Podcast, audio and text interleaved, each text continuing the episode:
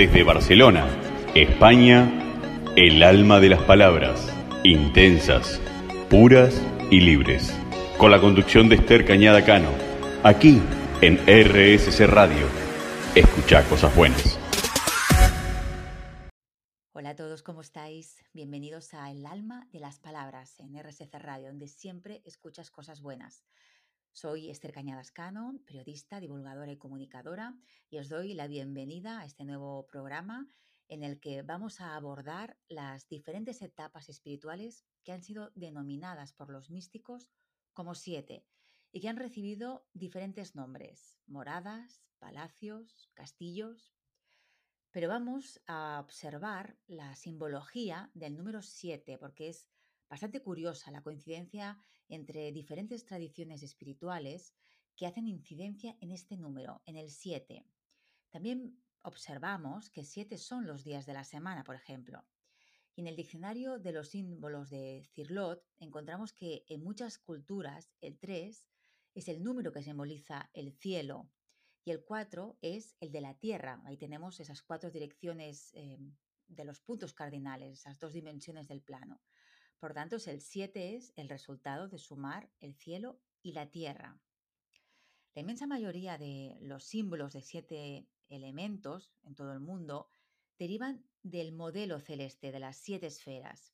Y encontramos una frase de Hipócrates que dice, el número 7, por sus virtudes ocultas, tiende a realizar todas las cosas.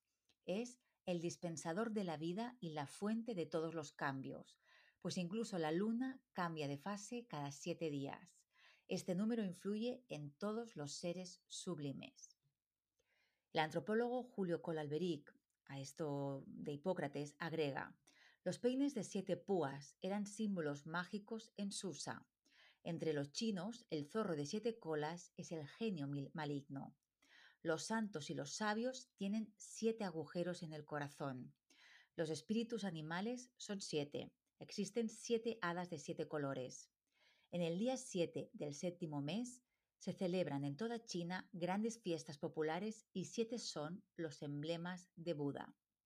En las pirámides sagradas de Mocha, en la costa peruana, la Huaca del Sol tiene siete escalones. En el Islam, el número siete goza de gran prestigio. Hay siete cielos, siete tierras, siete mares. Se dan siete vueltas en torno al templo de la Meca. Hay siete días nefastos. El hombre está formado de siete sustancias. Son siete los alimentos recogidos, etc. Así que como vemos, no es casualidad que el número 7 sea un número con una fuerte carga simbólica y espiritual. Etimológicamente, el número 7 proviene del latín septen, que a su vez lo toma de la raíz indoeuropea sept. La semana pasada hablamos eh, sobre la unidad y mencioné una obra, eh, el Mantikutair o el lenguaje de los pájaros, de Fadir al-Din Atar. Este poeta persa del siglo XII se inspira para escribirlo en una cita del Corán que dice, le sometimos los pájaros que se, se congregaban a su alrededor. Todos volvían a él con frecuencia. O sea que para crear esta obra, que es todo un tratado eh, iniciático, en el que 30 pájaros van en busca del príncipe Simorg, que es lo que comenté la semana pasada, y que este príncipe Simorg representaría a la divinidad. Para llegar a él, hasta esta divinidad, hasta este príncipe, deben atravesar siete valles. Van a la búsqueda de su rey, del que la budilla, ese ave, que es eh, la que dirige al resto de los pájaros. Su nombre es Simorg, se dice, es el rey de los pájaros, él está cerca de nosotros y nosotros estamos alejados de Él, nos dice eh, este pájaro, la bubilla. En este viaje se encuentran, deben atravesar siete valles, como decíamos. El primero es el valle de la búsqueda, es el valle del Talab. Le sigue el del amor, Isk, el del conocimiento, Marifarat, el de la independencia, Istigna, el de la unidad, Tawhid, el del éxtasis, Hairat, finalmente el valle del despojo, Fak, y el de la extinción, Fana. En esta obra, El lenguaje de los pájaros, encontramos en un fragmento la explicación de, que, eh, de qué consiste esta primera etapa o valle, pero también nos anticipa lo que va a suceder después. Dice, el primer valle que se presenta es el de la búsqueda. El que viene después es el del amor, el cual es sin límites. El tercero es el del conocimiento. El cuarto es el de la independencia. El quinto, el de la pura unidad. El tercero es el del conocimiento. El cuarto, el de la independencia. El quinto, el de la pura unidad. El sexto, el de la terrible estupefacción. Finalmente, el séptimo, que es el de la pobreza y el aniquilamiento, valle del que no se puede avanzar más allá. Allí serás atraído y sin embargo no podrás continuar tu camino.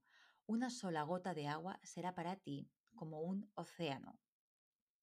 Enseguida que entres en el primer valle, el CIE, la búsqueda, cien penosas cosas te saltarán sin cesar. A cada instante tendrás que experimentar en este lugar cien pruebas. El loro del cielo no es más que una mosca allí. Tendrás que pasar varios años en este valle y hacer penosos esfuerzos y cambiar allí de estado. Tendrás que abandonar en efecto tus riquezas y dejar todo lo que posees. Tendrás que entrar en un charco de sangre renunciando a todo. Y cuando tengas la seguridad de que ya no tienes nada, aún te quedará el despegar tu corazón de todo lo que existe cuando tu corazón esté salvado así de la perdición, verás brillar la pura luz de la majestad divina.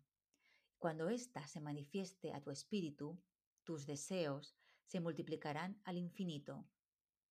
Aunque hubiera entonces fuego en el camino del viajero espiritual y mil nuevos valles más penosos para atravesar, los unos que los otros, movido por su amor, se introducirá como un loco en estos valles y se precipitará como la mariposa en medio de las llamas. Empujado por su delirio, se entregará a la búsqueda simbolizada por este valle. Pedirá a su escanciador un trago de ella. Cuando haya bebido algunas gotas de este vino, se olvidará de los dos mundos. Sumergido en el océano de la inmensidad, tendrá sin embargo los labios secos, y solo podrá pedir a su propio corazón el secreto de la eterna belleza. En su deseo de conocer esta belleza, no temerá a los dragones que quieren devorarlo. Si en este momento la fe y la infidelidad se presentaran juntas a él, las recibiría igualmente gustoso, siempre que ellas le abrieran la puerta que debía hacerle llegar a su meta. En efecto, cuando esta puerta le está abierta, ¿qué es entonces la fe o la infidelidad? puesto que al otro lado de la puerta no hay ni la una ni la otra?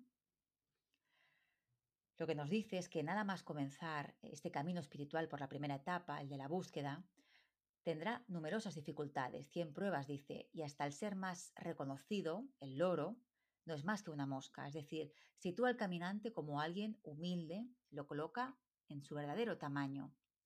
Estas dificultades penosas que deben ser superadas para poder cambiar de estado, para poder avanzar de etapa, son el inicio de un rito iniciático en el que se miden las fuerzas, la paciencia, la determinación, la inteligencia y sobre todo el amor. Porque solo se resiste y se persiste por amor. Todo vale la pena por el amor. Si no existe este amor, se abandona porque no se le encuentra sentido a tanto sufrimiento en esta etapa se da el desasimiento, el desapego. Uno se niega a sí mismo. Y aquí utilizo palabras frecuentes en el cristianismo para hacer notar que los conceptos son los mismos, aunque se expresen de, de otra manera, con diferentes palabras. El texto dice tendrás que negar tus riquezas y todo lo que posees. Con este proceso, el caminante lo que hace es salir del centro de su ser, de sus necesidades y preferencias, porque ya estas necesidades y estas preferencias ya no están en su centro. Sale del egocentramiento. Pero no se conforma con eso. Se le pide algo más. Cuando tengas la seguridad de que ya no tienes nada, aún te quedará el despegar tu corazón de todo lo que existe. Es decir, cuando el único deseo del alma es Dios, ya no se desea nada, no se ama nada más que a Dios. Solo Dios basta, decía Santa Teresa. Sin embargo, al superar todas estas dificultades, al realizar todo este proceso duro de introspección, de desasimiento, de, vaciamiento, se muda de estado. Llega una verdadera transformación. La divinidad ya puede manifestarse porque no hay nada en el caminante que sirva de obstáculo. Se ha allanado el camino hacia el alma la divinidad ya puede acceder a ella sin dificultad. Y al mostrarse la divinidad, se enciende el fuego amoroso, se arde en deseo y eso arroja al caminante a desear caminar por los otros valles, por duros y penosos que sean, porque ese deseo ya es imparable, insaciable. Dice, se precipitará como la mariposa en medio de las llamas. Se olvidará de los dos mundos, eh, afirma más adelante, es decir, ya vive en una realidad adual, fuera de la dualidad. La ha superado porque no se siente separado de la divinidad, ha descubierto que forma parte del todo. Y una vez llegados a este punto, solo se sentirá atraído por la belleza espiritual, la verdadera.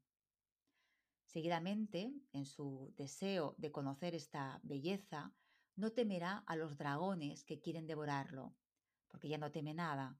Se sitúa en un nivel muy separado de estas emociones bajas. No puedes temer nada cuando lo tienes todo, cuando estás en el todo, cuando nada que no sea la divinidad te importe. Ni la infidelidad ni la fe pueden dañarlo o perjudicarle porque ya no significan nada solo le pueden parecer útil para alcanzar su meta, pero una vez lograda, pierde todo el interés. Proseguimos con el viaje de este grupo de pájaros que una vez narrado el primer valle o etapa, llegan ya a la segunda etapa, al segundo valle. El segundo valle es el del amor. Dice, después del primer valle, dice la bubilla, se presenta el del amor. Para entrar en él hay que sumergirse por completo en el fuego. ¿Qué digo? se debe ser fuego por sí mismo, pues de otra forma no se podría vivir allí. El verdadero amante debe parecerse en efecto al fuego, y luego añade. En este camino no hay diferencia entre el bien y el mal. Con el amor ya no existen ni el bien ni el mal. En este valle el alma ya arde en el deseo de divinidad. Se han eliminado todas las resistencias, todo aquello que impedía el paso de la divinidad. Es, por tanto, una inmersión completa. Se debe ser fuego por sí mismo, dice. Se ha superado la dualidad, esa ilusión de separación entre la persona y Dios.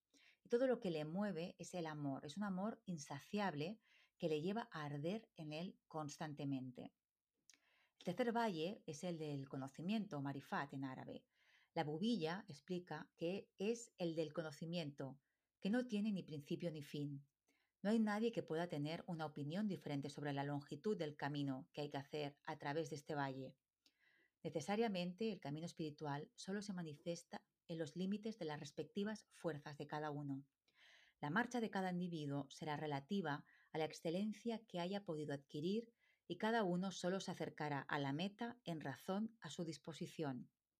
Si un mosquito volara con todas sus fuerzas, ¿podría igualar alguna vez la impetuosidad del viento? Así, puesto que hay diferentes maneras de recorrer este espacio, cada pájaro no puede volar igual. El conocimiento espiritual tiene diferentes caras. Unos han encontrado el mirab, otros el ídolo. El mirad es un nicho semicircular que se encuentra en todas las mezquitas para marcar la dirección de la, de la Meca, para dirigir hacia allí, hacia esa dirección, la oración. Por tanto, la calidad del vuelo, los lejos que haya llevado el conocimiento, es lo que marca la diferencia entre el que sabe mirar más allá, el que solo ve la mirada, lo que le orienta, y el que se detiene en la mirada como si hubiera encontrado a Dios, convirtiendo este objeto en ídolo. El verdadero amor es el que da el verdadero conocimiento.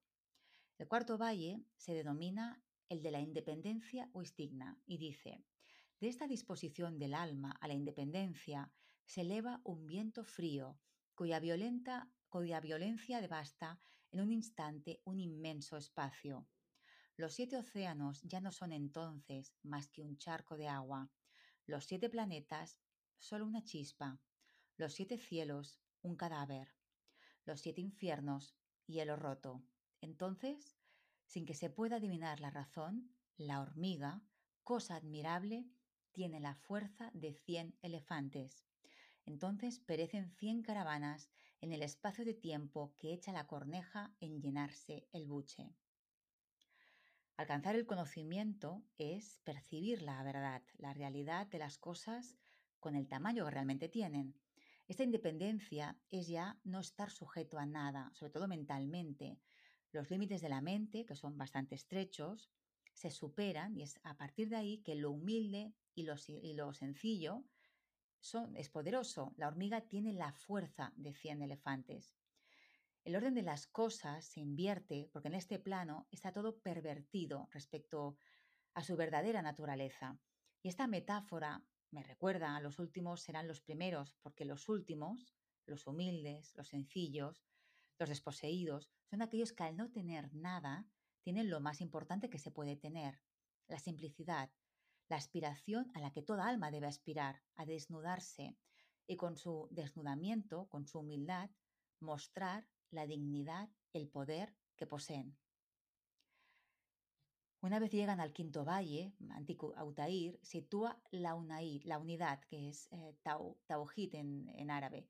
Y la bobilla dice, después tendrás que atravesar el valle de la unidad, lugar de renunciación de todas las cosas y de su unificación. Todos los que levantan la cabeza en este desierto la sacan de un mismo cuello. Aunque veas muchos individuos, en realidad solo hay un pequeño número. ¿Qué digo? Solo hay uno. Como esta cantidad de personas verdaderamente no hacen más que una. Esta está completa, esta está completa en su unidad. Lo que se te presenta como una unidad no es diferente de lo que se cuenta. Cesa de soñar en la, en la eternidad a priori y a posteriori, y entonces, como estas dos eternidades se le han desvanecido, no las menciones más. En efecto, cuando todo lo que es visible sea reducido a la nada y aniquilado, ¿habrá algo en el mundo que sea capaz de atraer nuestra atención?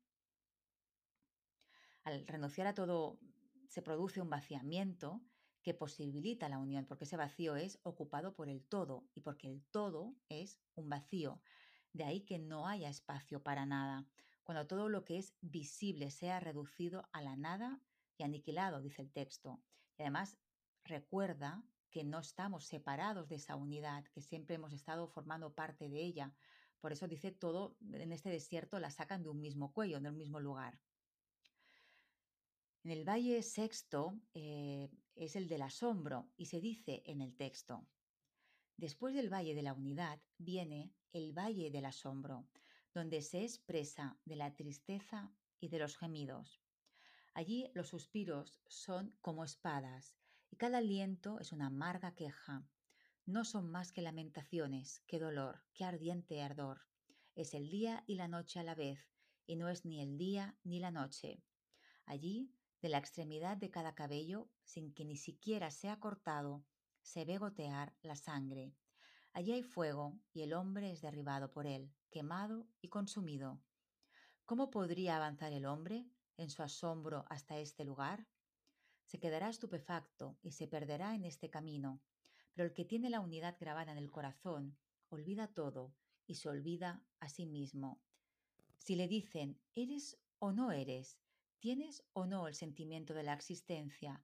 ¿Estás en el centro o no lo estás? ¿O estás en el borde? ¿Estás visible o escondido? ¿Eres perecedero o inmortal? ¿Eres lo uno y lo otro o no eres ni lo uno ni lo otro? En fin, ¿existes o no existes? Responderá positivamente. Yo no sé nada de eso. Lo ignoro y me ignoro a mí mismo. Estoy enamorado, pero no sé de quién. No soy ni fiel ni infiel. ¿Qué soy, pues? Incluso ignoro mi amor.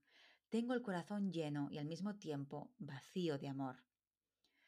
El Valle del Asombro parece poner a prueba al caminante. Después de alcanzar la, que parece la última etapa, que es la unitiva, al alma le sacude el sufrimiento, un sufrimiento tan intenso que pone a prueba quién es. Todo se cuestiona para que el caminante se reafirme y se deje sostener por lo único que le sostiene, lo único que le alimenta y que se es, divinidad. por último, la última etapa, que es la séptima, o es el valle de la indigencia, Fac, y de la muerte, Fana. Es un valle que es así, descrito por la bubilla. Después del sexto valle viene el de la indigencia y de la muerte, valle cuya exacta descripción es imposible de hacer. Lo que se puede considerar como la esencia de este valle es el olvido, el mutismo, la sordera y el desvanecimiento. Allí ves desaparecer, por un solo rayo de sol espiritual los millares de eternas sombras que te rodeaban.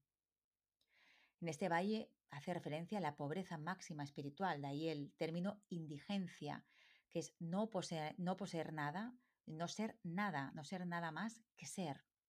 Es la etapa de la fusión, de la desaparición, es la gota que se funde en el océano. Continúa el texto. Cuando el océano de la inmensidad viene a agitar sus alas, ¿cómo podrán subsistir las figuras que están dibujadas en la superficie? Ahora bien, las figuras que se ven en este océano no son otra cosa que el mundo presente y el mundo futuro, y quien quiera que declare que no existe, adquieren por eso un gran mérito. Aquel cuyo corazón se ha perdido en este océano, se ha perdido en él para siempre y vive en él en reposo. En este apacible mar solo encuentra la aniquilación. Si alguna vez le está permitido volver de esta aniquilación, conocerá lo que es la creación, y muchos secretos le serán desvelados. Luego añade, la madera de aloes y la madera de quemar puestas al fuego se reducen las dos exactamente igual a cenizas. Bajo las dos formas no son, en efecto, más que una semejante cosa, sin embargo, sus cualidades son muy diferentes. Un objeto inmundo puede caerse en un océano de agua de rosa que se quedará en él en el envilecimiento a causa de sus propias cualidades. Pero si algo puro cae en este océano, perderá su existencia particular, participará en la agitación de las oleadas de este océano, dejando de existir aisladamente. En adelante será hermoso. Existe y no existe. ¿Cómo puede ocurrir esto? Es imposible para el espíritu el concebirlo. Desde Barcelona, España, el alma de las palabras, intensas, puras y libres. Con la conducción de Esther Cañada Cano, aquí en RSC Radio. Escucha cosas buenas. Continuamos con el lenguaje de los pájaros porque tras la explicación de cada valle encontramos varias anécdotas o fábulas que intentan esclarecer el tema que se ha tratado. Y en esta última etapa que hemos comentado, que sería la de la fusión, se narra la historia de unas mariposas que dice así. Una noche se reunieron las mariposas atormentadas por el deseo de unirse a la vela. Dijeron todas, tenemos que encontrar a alguien que pueda darnos noticias de nuestra amorosa búsqueda. Una mariposa fue hasta un lejano castillo y percibió en su interior la luz de una vela. Volvió y contó lo que había visto se puso a hacer la descripción de la vela según la medida de su inteligencia. Pero la sabia mariposa que presidía la reunión expresó la opinión de que la mariposa exploradora no sabía nada de la vela. Otra mariposa pasó cerca de la vela y se aproximó. Tocó con sus alas la llama. La vela fue victoriosa y ella fue vencida. También volvió, y reveló algo del misterio de la cuestión explicó un poco en qué consistía la unión con la vela. Pero la mariposa sabia le dijo, tu explicación no es más exacta que la que ha dado tu compañera. Una tercera mariposa se levantó ebria de amor, fue a echarse violentamente contra la llama de la vela. Lanzada por sus patas de atrás, tendió al mismo tiempo las de adelante hacia la llama. Ella misma se perdió y se identificó alegremente con la llama la abrazó por completo y sus miembros se volvieron rojos como el fuego. Cuando la sabia mariposa, jefe de la reunión, vio de lejos que la vela había identificado al insecto con ella y le había dado la misma apariencia, dijo, La mariposa ha aprendido lo que quería saber, pero ella solo lo comprende, y eso es todo. Con esta fábula de la mariposa, lo que se marca que esta sabiduría solo es posible de comprender a través de la propia experiencia. Es algo que es, diferente, es difícil de relatar, como dicen eh, los místicos, les cuesta expresar esta experiencia. Y ahora nos dirigimos, salimos del sufismo y nos dirigimos al cristianismo para conocer cómo se narra esta experiencia evolutiva del espíritu. En el Evangelio de Juan se recogen unas palabras de Jesús que dicen, en la casa de mi Padre hay muchas estancias. Estas estancias son niveles de pureza, de transparencia, de evolución. Pero en el reino de los cielos, que está en y junto a nosotros, es decir, está fuera, próximo a nosotros y dentro de nosotros, según afirma también Jesús, encontramos también una pista de lo que son estas moradas. Como afirma Meloni, cuantas más recorremos por dentro, más recorremos por fuera, porque percibimos la profundidad de lo exterior en función del espacio que habitamos en nuestro interior, porque no vemos la realidad tal como es, sino tal como somos. Por eso, si nosotros cambiamos, cambia nuestra mirada y nuestra capacidad de ver. Si nuestra mirada es limpia, es porque hemos desechado el juicio y estamos abiertos a lo que la realidad nos pueda mostrar, a que nos dejamos asombrar, nos dejamos enseñar por la realidad. Y también es importante resaltar que a mayor profundidad no hay mayor aislamiento o ensimismamiento, sino que aumenta nuestra capacidad para percibir la hondura de lo que nos rodea, la profundidad de la realidad que nos rodea. Y esto es así porque acudir a nuestra profundidad y propiciarla, en vez de aislarnos, nos conecta con más fuerza con esa realidad, porque en esa realidad también está la divinidad y somos más capaces de poder percibirla. Cuanto más plena es la unión con Dios, más plena también es la unión con todo lo demás. Por eso esas, el ahondamiento y el conocimiento de esas moradas, el transitar esas moradas interiores, también es extrapolable a las moradas exteriores. Las beguinas, en la Edad Media, también comprendieron que la introspección, a través de la introspección, a través de la oración, se encontraba uno de los accesos al camino espiritual. Se accedía a estas etapas, pero que no era el único. La relación con los demás, la caridad, el amor, la compasión, son vías de conocimiento y de ascenso. Ellas eran conocedoras de las diferentes etapas moradas que hay en el cielo, así como en la humanidad de Cristo. Una morada es una estancia, un lugar en el que se habita durante un tiempo, eso es lo que significa. Morada procede de morar, del latín morare, significa detenerse. Ya he comentado en algunos programas la influencia de la mística sufí, que trata de la purificación del corazón para facilitar la unión con Dios, que se verá reflejada en la mística cristiana medieval, especialmente en las beguinas. Encontramos términos como deseo, amor, pasión, que parecen, además, eh, aparecen en entornos donde el número 7 tiene gran importancia. Estas beguinas eh, hablan de siete espacios, de siete palacios, de siete moradas. Ellas describen cómo se recorren estas etapas, estas moradas, en un viaje interior en el que estos espacios, esos palacios, están frecuentemente adornados de, piedras preciosas, de puentes de cristal que dejan pasar la luz del sol. Sol que en muchas ocasiones ellas llegan a escribir en mayúscula y donde también aparece el espejo. Y sobre todo hacen referencia al uso de un lenguaje fuertemente erotizado, que va más allá del que se utiliza en el cantar de los cantares. Es decir, ellas le dan van, dan un paso más allá. Beatriz de Nazaret, una beguina belga del siglo XIII, es autora de Los siete grados del amor. Es una obra en la que se relatan estas etapas como siete. Esta obra presenta algunas similitudes y también muchas diferencias con las moradas de Santa Teresa. Lo que llama la atención de ambas obras, de las moradas de Santa Teresa y de, los siete grados de amor de Beatriz de Nazaret, es em, que no establecen un único camino, no hay un camino, estas, estas moradas no son un camino de perfección, es decir, no solamente hay una manera de vivirlo, sino que hay tantos caminos como almas. Ellas hablan de su experiencia y la narran por si puede ayudar a alguien, pero no es un recorrido que marca lo que se tiene que hacer.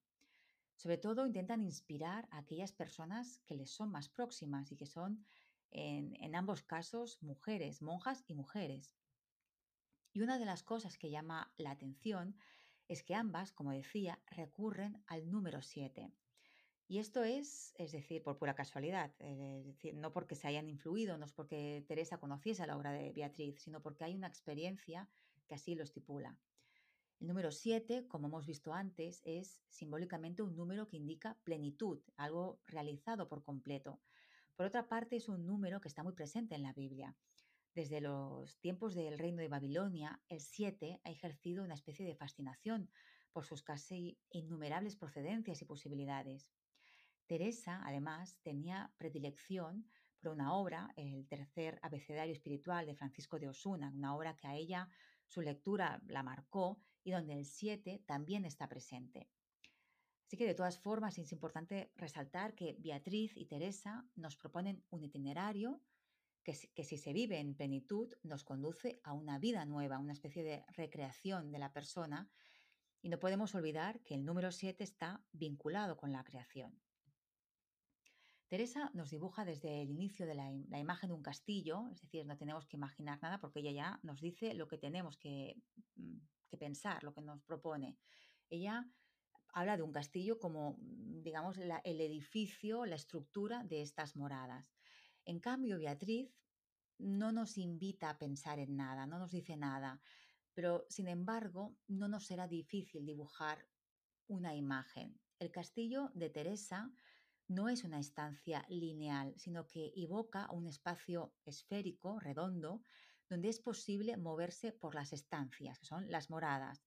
Y además nos invita a asomarnos, a curiosear, a retroceder, a pararnos dentro de estas eh, estancias, a pasar una y después otra. En el caso de Beatriz, al movernos libremente y sin límite de tiempo dentro de, del texto que ella propone, es muy fácil dibujar en nuestra imagen la imagen también de un torreón, de la forma de un castillo medieval en la que hay una escalera de caracol. Por tanto, la parte, digamos, también más esférica está presente. Y habla del lienzo de la escalera, es decir, su pared, que hubieran saeteras, como ya hemos visto. De esta manera, también con Beatriz es posible moverse libremente dentro del espacio que presenta, es decir, no hay un itinerario marcado, y como con Teresa no se está obligado a realizar un ascenso lineal inamovible, una cosa, un, digamos un recorrido eh, estancado, ya marcado y predeterminado, sino que ella además invita también a moverse por las escaleras y a asomarse a las diferentes mm, partes, a curiosear, a explorar, a retroceder si así se considera conveniente, a detenerse, etc. Beatriz, Teresa y otras místicas son una muestra de qué es y cómo opera la inteligencia espiritual, donde se resalta la dignidad del alma, de la persona, que es llamada a la unión con Dios, y donde la mirada interior, como conocimiento de la propia realidad, es incuestionable. Es lo que hemos comentado antes, cómo nuestra mirada interior condiciona nuestra mirada exterior. Para estas dos místicas, el deseo de Dios es innegable e inmenso. Tanto es así que cabe preguntarse si en esa fuerza del deseo no está implícita ya la llamada del mismo Dios. El deseo es el mecanismo de atracción de Dios. Como está en nosotros, parece que es nuestro, pero cabe preguntarse si simplemente hemos consentido que Dios lo deposite en nosotros para que vayamos hacia Él. Sin embargo, nada es eh, sencillo. Beatriz y Teresa ya nos previenen, nos avisan de que el camino, de que esta experiencia no es sencilla, no es corta, tampoco es fácil, ya que el alma, la persona, puede pasar mucho tiempo en un gran estado de desasosiego. Servicio, gratuidad, entrega sin razones aparentes, dolor en la purificación, todo eso forma parte de los textos de estas dos mujeres. En el bloque anterior hemos abordado las similitudes en ese itinerario espiritual entre Beatriz de Nazaret y Teresa de Ávila, similitudes que están basadas en la experiencia de cada una de ellas. Y ahora vamos a profundizar en la obra de Teresa de Jesús, Las moradas del castillo interior. Esta obra, eh, también conocida como Las moradas o castillo interior, repasa eh, este itinerario, que son siete etapas, siete moradas. Es su última obra por eso cuando describe algunas de estas moradas, sobre todo las primeras, diciendo querer detenerse porque ya lo, ya lo ha explicado anteriormente no quiere repetirse. Lo único que hace es profundizar eh, en aquellos aspectos que entrañan cierta dificultad de comprensión. Ahí sí que hace hincapié. Así que pasa por encima de las tres primeras moradas y se explaya en las últimas, ahí sí que intenta, es más, eh, es más profunda, intenta dar más detalles. donde más eh, se eh, explaya es sobre todo en la sexta morada. Ella pone énfasis en hablar de los inicios del camino espiritual hasta llegar a los asuntos sobrenaturales, es decir, va pasando rápidamente, hace un repaso de cómo llega hasta a encauzar ese camino, hasta llegar a, los episodios de, de experiencias sobrenaturales. Y lo que hace es explicarlas de otro modo. Ella advierte acerca de la importancia de la humildad y del conocimiento de uno mismo y remite que quien quiera conocer más vaya, acuda a sus obras. Con las moradas cuartas se introduce, como decía, en esas cuestiones sobrenaturales. Y ella dice, porque comienzan a ser cosas sobrenaturales y es dificultosísimo de dar a entender. Si su majestad no lo hace, como en otra parte que se escribió, hasta donde yo había entendido, 14 años a, poco más o menos, aunque un poco más de luz me parece tengo de estas mercedes. Las cuartas habla de lo que define como gustos de Dios, que en otros textos se reconoce dominar como oración de quietud. Es decir, va cambiando de, nomenclatura, va cambiando de definición de los mismos conceptos. Y aquí nos habla de la oración de recogimiento. Es decir, los gustos de Dios son la oración de recogimiento. Así que, en resumen, en las tres primeras moradas se incorporan todos los escritos anteriores a los que ella va remitiendo para no repetirse y nos encontramos con lo que es lo esencial eh, de la vida cristiana, ese encuentro con Cristo, la oración vocal y de meditación y el crecimiento de las virtudes, que ella define como efectos, utilizando su propio lenguaje. También encontramos los mandamientos y la praxis, es decir, la práctica. Esta primera parte termina con la oración de recogimiento en las terceras moradas y a continuación comienza la segunda parte con estos primeros síntomas sobrenaturales, estas primeras experiencias eh, sobrenaturales. En la relación entre Dios y la criatura, el ser humano, Dios lleva siempre la iniciativa. Eso también lo hemos visto antes con Beatriz. Y toda relación es por la colaboración, por el consentimiento humano. Aunque la segunda parte, la gracia de Dios ya lo ocupa todo. En la primera parte, que son de las moradas de la primera a la tercera, Dios llama en Cristo al ser humano a una comunicación de amistad y de amor que exige determinación firme, exige un conocimiento mutuo y bastante esfuerzo para poder conocer y adaptarse a ese lenguaje divino. Según Teresa, se respetarán eh, todas las etapas de crecimiento salvo que se aceleran por gracia de Dios. Es decir, es necesario pasar por cada una de esas etapas, a no ser que se aceleren, que se, digamos, se pase más rápido, se pase de curso por gracia e intercesión de la divinidad. Y será la, la base imprescindible a la que siempre habrá que volver y nunca olvidar. Es decir, esas tres eh, primeras etapas son fundamentales, son la base que sostienen el resto de las etapas. La segunda morada condensa todo el pensamiento de Teresa de Jesús sobre el seguimiento de Cristo. Es la oración de meditación, es la práctica sacramental, es la virtud de la perseverancia, es el amor al prójimo y el desasimiento de todo lo creado, es decir, el desprendimiento de todo lo que, lo que nos rodea. Las terceras moradas eh, ocupa un lugar bastante importante el Evangelio y la necesidad de determinar, de conocernos, bajando a los sótanos, a nuestros sótanos, a esas regiones más subterráneas de nosotros mismos, es decir, el autoconocimiento. Eso es una base, el autoconocimiento, porque en base a nuestro autoconocimiento somos capaces de conocer a Dios. También de dejar a los pies de la divinidad, a los pies de la cruz, nuestras propias miserias son las moradas de la decisión y de deshacerse de las máscaras, de deshacerse del ego, de, negarse a uno mismo, en palabras de Jesús, y también de deshacerse de la mediocridad, todo aquello que nos enturbia y nos, nos ensucia. En esta morada, Teresa eh, habla de las tres ideas principales eh, de las que ella trata, que son la comunicación de Dios al hombre, es decir, cómo Dios se pone en contacto con el ser humano, la creación del hombre a imagen y semejanza de, la divinidad y el ser humano habitado. Y sobre este último tema se desmarca de la teología imperante de su época, se aparta de la teología que entiende la encarnación de Cristo como que viene debe encarnarse a, causa del pecado del, hombre, es decir, viene a, resarcirnos de nuestro pecado, del pecado original. En cambio, Teresa lo que hace es enfocar la encarnación como fruto del amor gratuito de Dios que envía a su Hijo, quien por puro amor se comunica con nosotros, se encarna y se relaciona con nosotros para enseñarnos a amar. Es decir, cambia totalmente la perspectiva.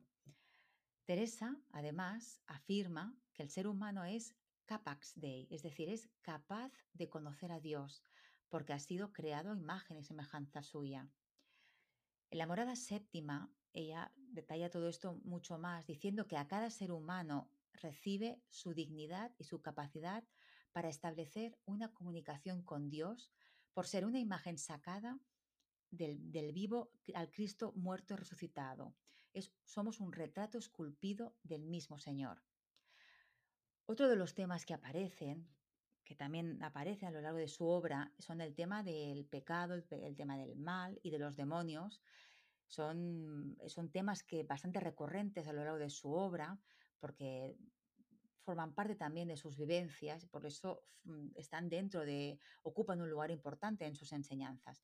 Pero lo más llamativo es que todos estos temas no definen al ser humano, tampoco en lo esencial, ni son tampoco, como hemos visto, el primer motivo de la encarnación, es decir, que nos exculpa, Teresa nos exculpa.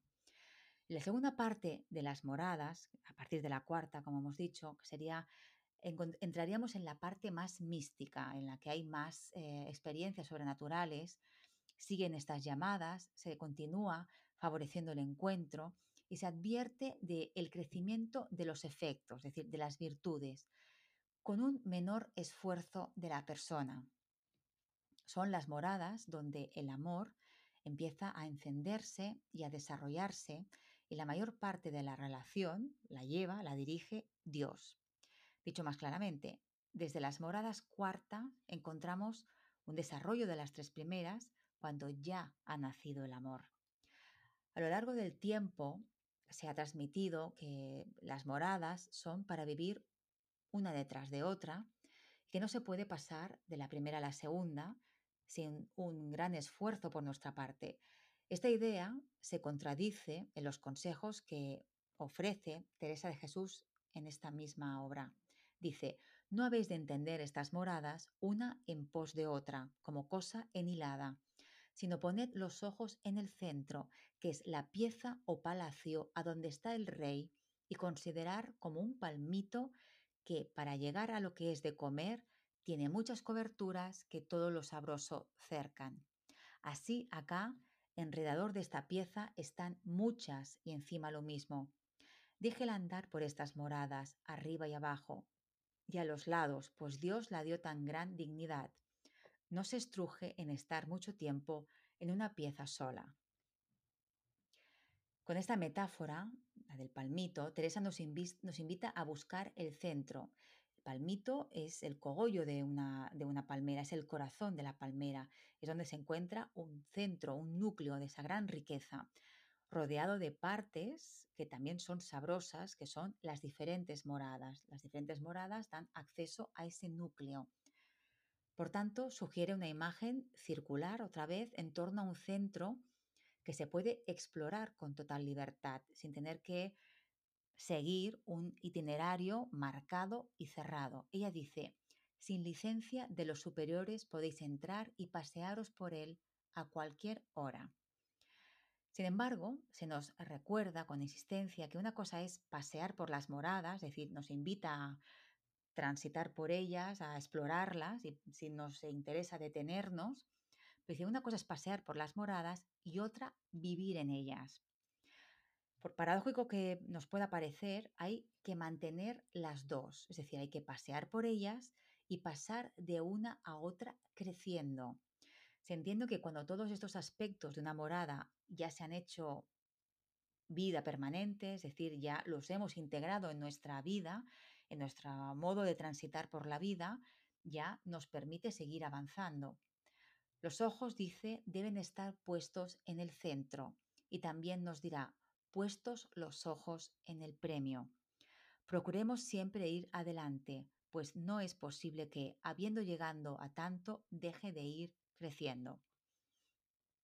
En definitiva, lo que nos dice Teresa es que estas últimas moradas, aunque no vivamos en ella permanentemente, pueden ser visitadas, incluso vividas de algún modo, en algún episodio, con alguna experiencia, ya que condicionan el proceso desde el comienzo con un eh, efecto llamada, con esta llamada de la divinidad.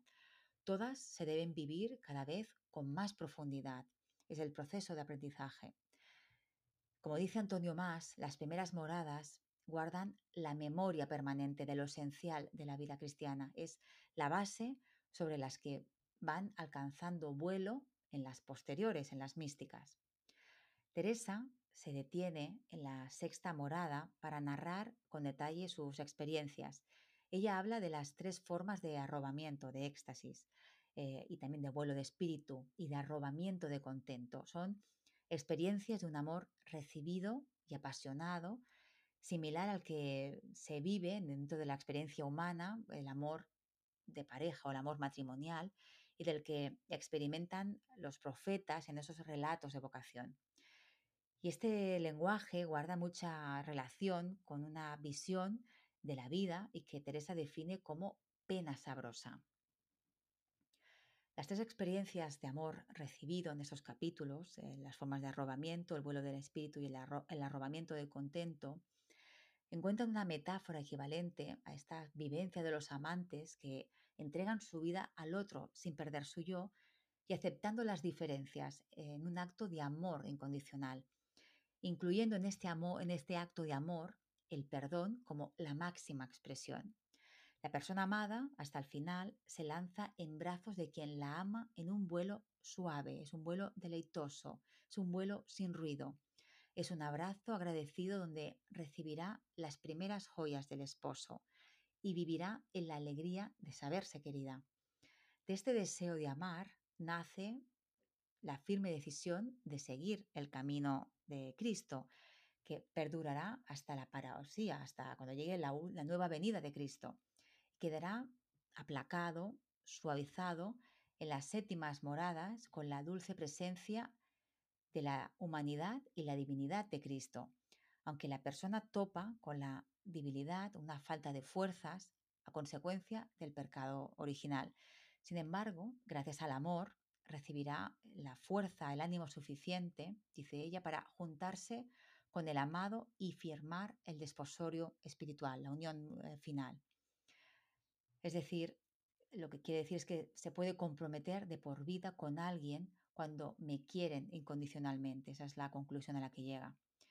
Dice, una manera hay que estando el alma, aunque no sea en oración, tocada con alguna palabra que se acordó o oye de Dios, parece que Su Majestad, desde lo interior del alma, hace crecer la centella que dijimos ya, movido de piedad de haberla visto padecer tanto tiempo por, por su deseo, que abrazada toda ella como un ave fénix queda renovada y piadosamente se puede creer, perdonadas sus culpas.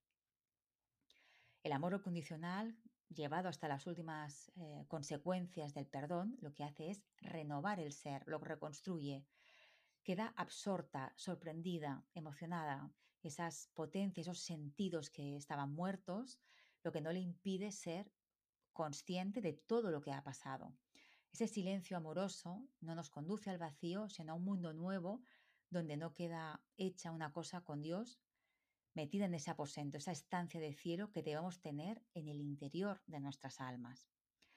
El amor, el deseo, vuelven a aparecer como la fuerza todopoderosa que nos impulsa a no conformarnos, a seguir sintiendo sed para seguir avanzando pese a todo, pese a todas las dificultades, pese al dolor y la incertidumbre.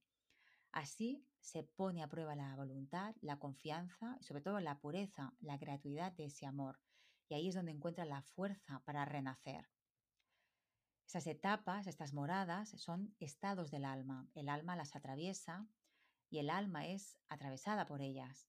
Cada alma tiene su mapa, tiene su recorrido, una manera de transitarlas, pero lo que les une es la participación activa de la divinidad que no cesa de llamar a su criatura para que venga a su encuentro.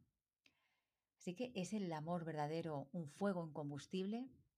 Según la protagonista de Mi cuerpo es el desierto, sí, en su camino de transformación, así se describe su encuentro o éxtasis con la divinidad. Tu espada enamorada ha grabado en mí tu nombre y mi corazón late al ritmo en el que tú me llamas. Ven, me dices, y me tienes ante ti extasiada, ardiendo en nuestro amor mientras una corona de música nos proclama. No existe el tiempo y cualquier segundo aquí es imperturbable y perpetuo. Estoy suspendida, prendida del aliento de tus besos. La luz forma en el aire tu nombre, que se confunde con el mío, como se funde la piel que ya nos separa nuestros cuerpos, el tuyo hecho de amor, el mío con el ardor de tu llama.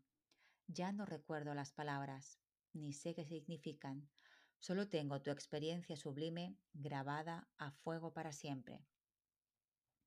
Ardor, deseo, amor, besos, son palabras que utilizamos en el lenguaje amoroso más apasionado, son las más próximas a las experiencias de las místicas, que por ser impactantes, intensas y profundas, creen que consiguen acercarse a la experiencia de arder junto a la divinidad con unas experiencias que las han cambiado para siempre. Y lo relatan para invitarnos a todos los demás a participar en esta experiencia a la que todos estamos llamados. Y así concluye el programa de hoy. Os emplazo hasta la próxima semana en la que volveremos a tener una nueva cita para hablar de literatura, de palabras y mucha mística a partir de las 5 de la tarde para Argentina, las 10 de la noche para España. Será aquí en El alma de las palabras, la emisora internacional RSC Radio, donde siempre escuchas cosas buenas. Recuerda que este programa lo podrás escuchar en unas eh, breves horas junto con los anteriores en el perfil de Spotify de RSC Radio en formato podcast. Y también, por último, os animo a seguirme y a visitar mi perfil de Instagram, Esther Canadascano, donde comparto reflexiones sobre mística. Muchísimas gracias por escucharme, por estar ahí. Os mando desde Barcelona la mejor energía y un abrazo muy, muy fuerte. Hasta pronto.